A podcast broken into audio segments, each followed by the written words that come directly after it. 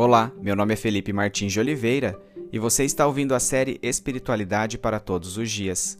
A reflexão dessa semana encontra-se no seguinte texto bíblico, Atos 3, e corresponde à semana 3 do Guia Devocional no livro de Atos dos Apóstolos, cujo título é Mas o que tenho, isto lhe dou. Vamos à leitura do texto bíblico.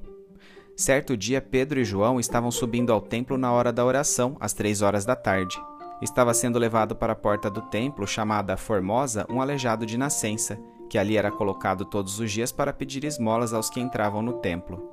Vendo que Pedro e João iam entrar no pátio do templo, pediu-lhes esmola.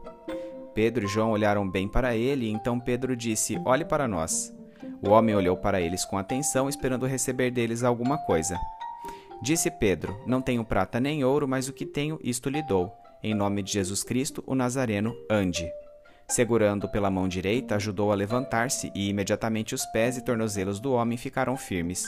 E de um salto pôs-se em pé e começou a andar. Depois entrou com eles no pátio do templo, andando, saltando e louvando a Deus. Quando todo o povo viu andando e louvando a Deus, reconheceu que era ele o mesmo homem que costumava mendigar sentado à porta do templo chamada Formosa. Todos ficaram perplexos e muito admirados com o que lhe tinha acontecido. Apegando-se o mendigo a Pedro e João, todo o povo ficou maravilhado e correu até eles ao lugar chamado Pórtico de Salomão. Vendo isso, Pedro lhes disse: Israelitas, por que isso surpreende? Por que vocês estão olhando para nós como se tivéssemos feito esse homem andar por nosso próprio poder ou piedade? O Deus de Abraão, de Isaque e de Jacó, o Deus dos nossos antepassados, glorificou seu servo Jesus, a quem vocês entregaram para ser morto e negaram perante Pilatos, embora ele tivesse decidido soltá-lo. Vocês negaram publicamente o santo e justo e pediram que lhes fosse libertado um assassino. Vocês mataram o autor da vida, mas Deus o ressuscitou dos mortos, e nós somos testemunha disso. Pela fé no nome de Jesus, o nome curou este homem que vocês veem e conhecem. A fé que vem por meio dele lhe deu essa saúde perfeita, como todos podem ver. Agora, irmãos, eu sei que vocês agiram por ignorância, bem como seus líderes. Mas foi assim que Deus cumpriu o que lhe tinha predito por todos os profetas, dizendo que o seu Cristo haveria de sofrer. Arrependam-se, pois, e voltem-se para Deus, para que seus pecados sejam cancelados, para que venham tempos de descanso da parte do Senhor, e ele mande o Cristo, o qual lhes foi designado, Jesus. É necessário que ele permaneça no céu até que chegue o tempo em que Deus restaurará todas as coisas, como falou há muito tempo por meio dos seus santos profetas. Pois disse Moisés: O Senhor Deus lhes levantará dentre seus irmãos um profeta como eu. Ouçam-no em tudo o que ele lhes disser. Quem não ouvir esse profeta será eliminado do meio de seu povo. De fato, todos os profetas de Samuel em diante, um por um, falaram e predisseram esses dias. E vocês são herdeiros dos profetas e da aliança que Deus fez com seus antepassados. Ele disse a Abraão: Por meio de sua descendência, todos os povos da terra serão abençoados tendo Deus ressuscitado o seu servo, enviou primeiramente a vocês para abençoá-los, convertendo cada um de vocês das suas maldades.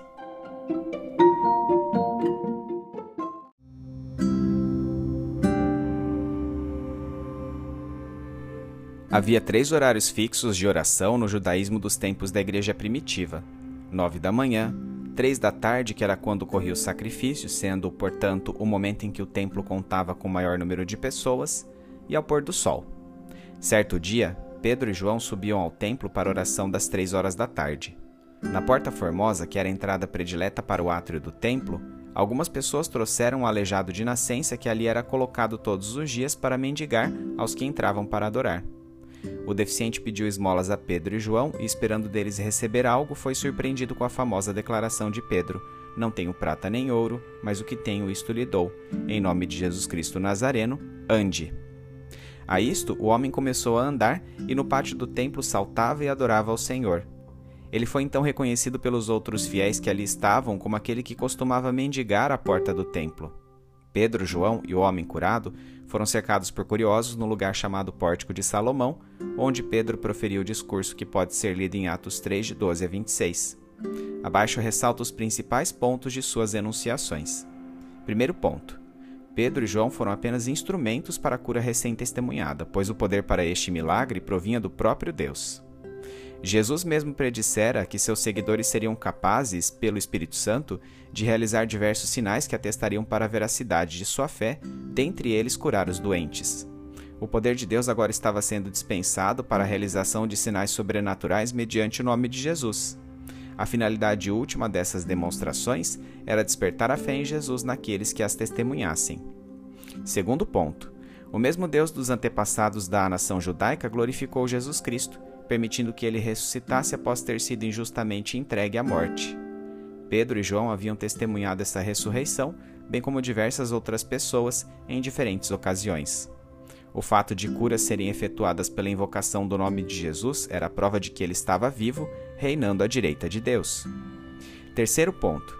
A condenação de Jesus Cristo à morte havia decorrido da ignorância advinda de conceitos equivocados dos judeus, os quais reputavam o Messias como rei terreno grandioso, enquanto que os profetas do Antigo Testamento anunciavam um Cristo sofredor. À semelhança dessas predições, Moisés havia dito que um profeta maior do que ele seria levantado em meio ao povo da aliança e que crer em suas palavras seria o critério crítico para continuar pertencendo a ele. Quarto ponto. A vinda de Jesus à Terra inaugurou os últimos dias ou plenitude dos tempos, que serão finalizados por seu retorno ao mundo, ou parousia, quando então o universo será restaurado. De fato, todos os profetas de Samuel em diante haviam predito esses últimos dias, convergindo na figura de Jesus Cristo o cumprimento da promessa divina a Abraão de trazer bênção a todas as famílias da terra. Quinto ponto. Portanto, tendo testemunhado a cura daquele homem aleijado e sendo instados a respeito do real conceito do Messias cumprido em Jesus, os interlocutores de Pedro deveriam arrepender-se, isto é, reconhecer que haviam condenado Cristo à morte, para que seu pecado de assassinato fosse perdoado por Deus. Ao se converterem de todas as maldades cometidas contra ele, eles seriam novamente abençoados por Deus, como povo da aliança.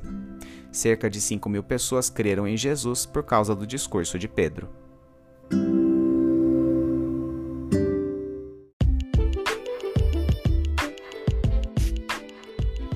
Aplicação prática. Inicialmente, os primeiros cristãos conservaram os costumes religiosos judaicos, dirigindo-se ao templo na hora do sacrifício, como pode ser observado na passagem que acabamos de ler.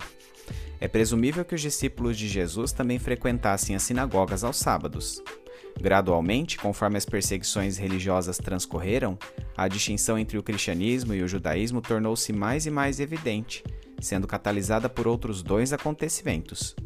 Primeiro, a propagação da fé cristã entre povos gentios, que tornou necessário decidir se os não-judeus também assumiriam os rituais e práticas de Israel.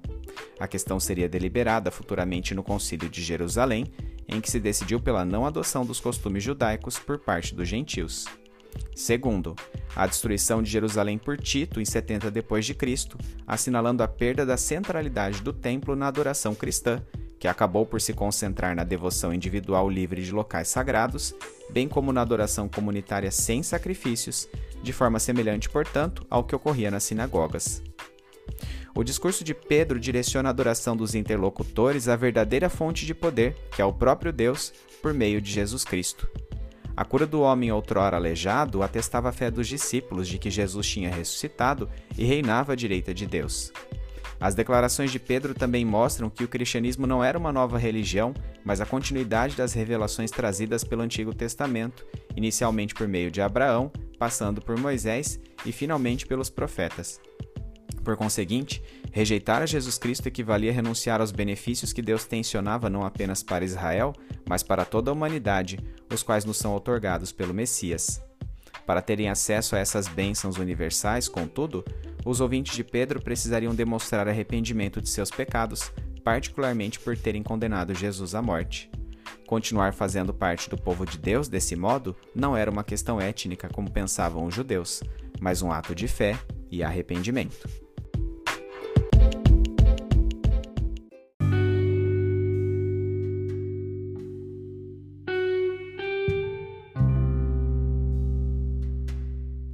trazendo da mente para o coração. Faz pouco tempo que o Mestre foi entregue à morte na cruz. Não entendíamos boa parte de seus propósitos, predições e profecias até que finalmente pudemos contemplá-lo ressurreto por diversas vezes. Nosso coração encheu-se de assombro e alegria na mesma proporção. Pudemos ver os orifícios em suas mãos e em seu lado.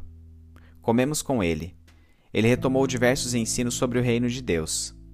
Vê-lo ascender aos céus depois desses fatos tornou tudo pleno. Finalmente tínhamos esperança e propósito. tudo se fez ainda mais completo após a manifestação inegável do Espírito Santo de Deus no dia de Pentecostes. Falar em línguas estranhas a nós, porém inteligíveis a nossos ouvintes, foi uma clara demonstração de que o poder de Deus agora nos estaria disponível pela fé.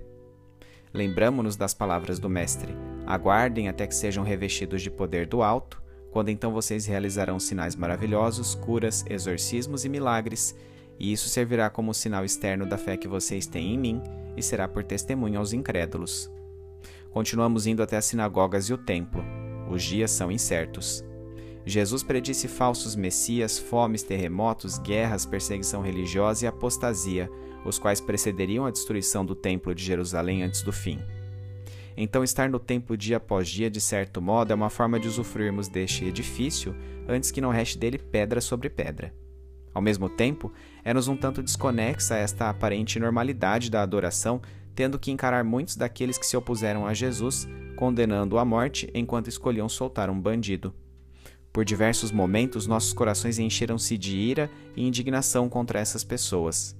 Mas o mesmo Espírito que nos faz falar em outras línguas e operar milagres concede-nos atributos muito parecidos com aqueles que víamos em Jesus.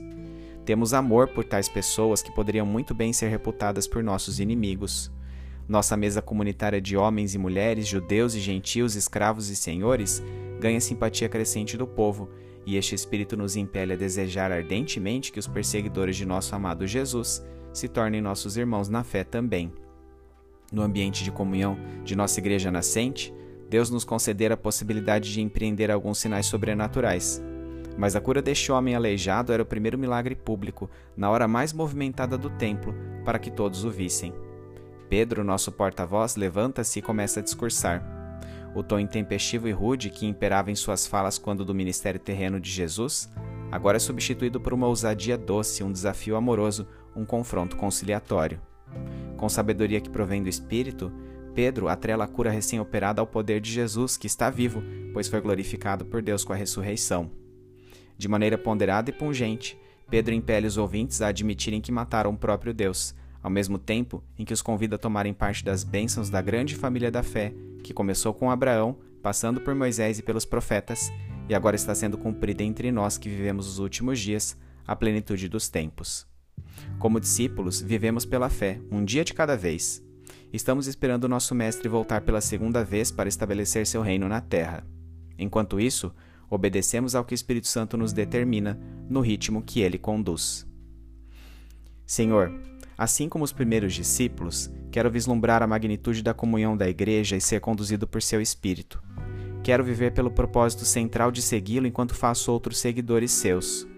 Conduza-me, Espírito Santo, a um patamar de dependência que resulte em tranquilidade expectante pela segunda vinda de Jesus, assim como aqueles primeiros seguidores.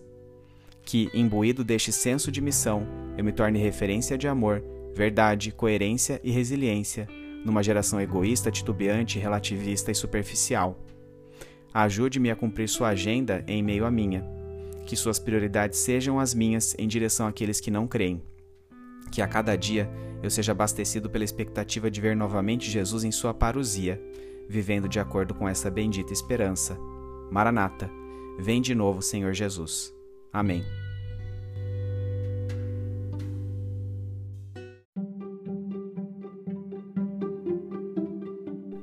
Medite mais sobre este texto ao longo da semana.